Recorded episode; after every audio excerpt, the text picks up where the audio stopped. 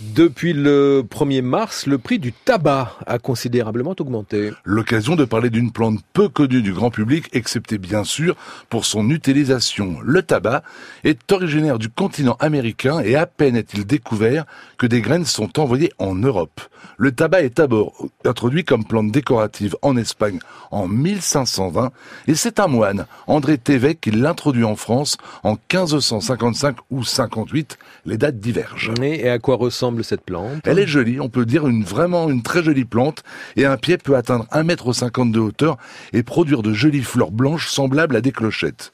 Si, en Europe, on apprécie sa beauté, on sait aussi que les Indiens d'Amérique font sécher les feuilles et les fument, alors on fera de même et l'ambassadeur de François II au Portugal s'appelle Jean Nico. Nico comme nicotine. Il offre du tabac Catherine de Médicis pour l'aider à surmonter ses migraines. Jean Nico donnera son nom à la plante Nicotiana tabacum. C'est comme ça que tout le monde se met à fumer. Les populations fument tellement que dès le XVIIe siècle, des mesures d'interdiction sont prises.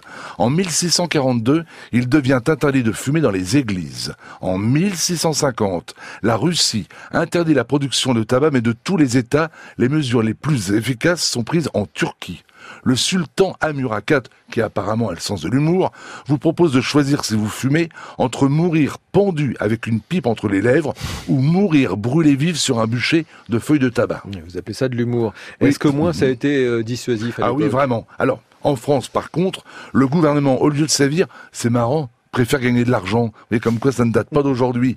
Richelieu taxe le tabac en 1629 et Colbert instaure pour sa production un monopole en 1674. Alors on sait aujourd'hui la dangerosité du tabac et il y a de quoi blâmer Thomas Corneille, le frère de Pierre, quand il écrit Quoi qu'en dise Aristote et sa docte cabale, le tabac est divin, il n'est rien qu'illégal, le tabac chaque année tue 7 millions de personnes.